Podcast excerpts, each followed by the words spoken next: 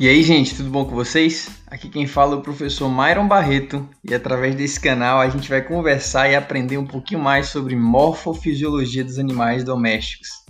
Chega mais, chega junto!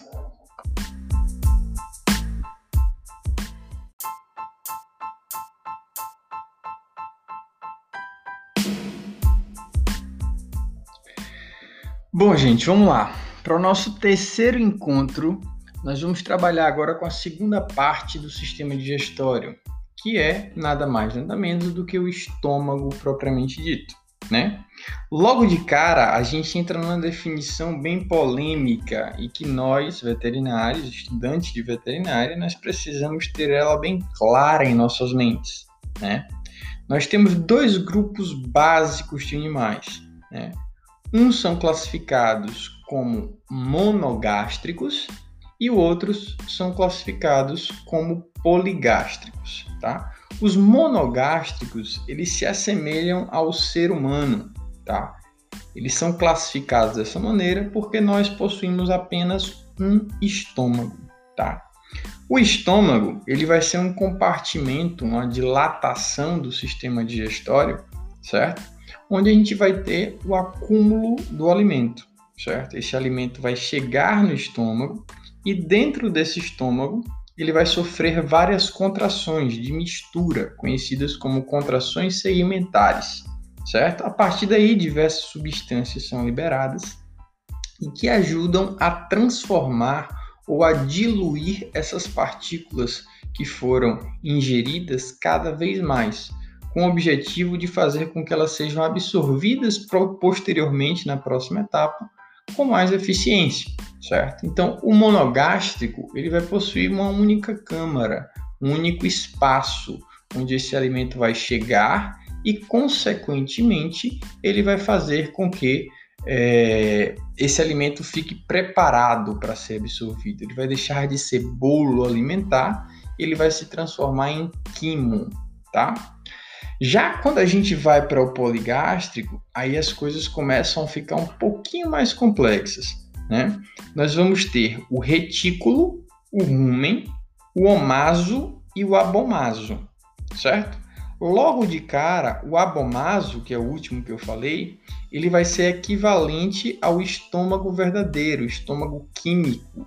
Então, consequentemente, ele vai ser equivalente ao estômago que nós monogástricos possuímos, certo? Retículo, rumen e omaso são particularidades de um herbívoro, certo? Então, o herbívoro ele vai ter normalmente essa característica de conseguir ruminar o alimento. Por quê? Vamos lá. A gente vai ter que entrar um pouquinho, falar um pouquinho sobre célula, né? Na verdade, na verdade, dentro de uma célula, tá? A gente vai ter os nutrientes. A parede celular de um organismo animal, por exemplo, de uma carne, ela é uma parede celular única, uma parede celular mais fina. Então ela é mais fácil de ser quebrada e, consequentemente, os nutrientes serem absorvidos. A parede celular vegetal ela é uma parede celular dupla e ela teoricamente tem uma dificuldade maior de ser quebrada. Então, consequentemente, a gente precisa fisiologicamente e anatomicamente de funcionamentos que ajudem a quebrar com mais eficiência essa parede. É mais ou menos isso que acontece, certo? Então, o retículo e o rumen são as primeiras estruturas e, consequentemente, vão ser as principais aí moderadoras desse espaço. Então, primeiramente, o herbívoro, lembrem que ele é uma presa na natureza. Então, ele vai ter a característica, o ruminante, de pegar o alimento armazenar nesse rumen, que é uma câmara bem grande, uma câmara fermentativa, e posteriormente ele vai regurgitar esse alimento para mastigar esse alimento novamente e deglutir novamente, certo? Com o objetivo de diminuir as partículas. À medida que ele chega nesse rumen, ele tem ali uma flora intestinal enorme, diversas bactérias, protozoários, fungos e etc., que vão fazer, vão ter a função de ajudar nessa digestão, certo? A partir do momento que esse alimento foi regurgitado, foi ruminado e teoricamente foi deglutido novamente, a sua característica física muda. Ele deixa de ser, por exemplo, um capim uma forragem, ele se torna uma pasta, vamos dizer assim, constituída de saliva, constituída de forragem, que consequentemente vai ter aquele aspecto mais viscoso, mais líquido. A partir daí ele vai para o segundo compartimento, que é justamente o compartimento do retículo.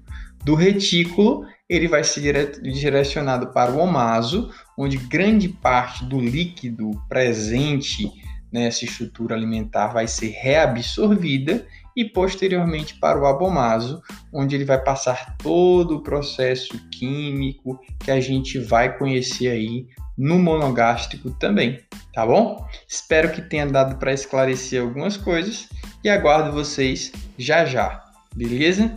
Grande abraço, gente.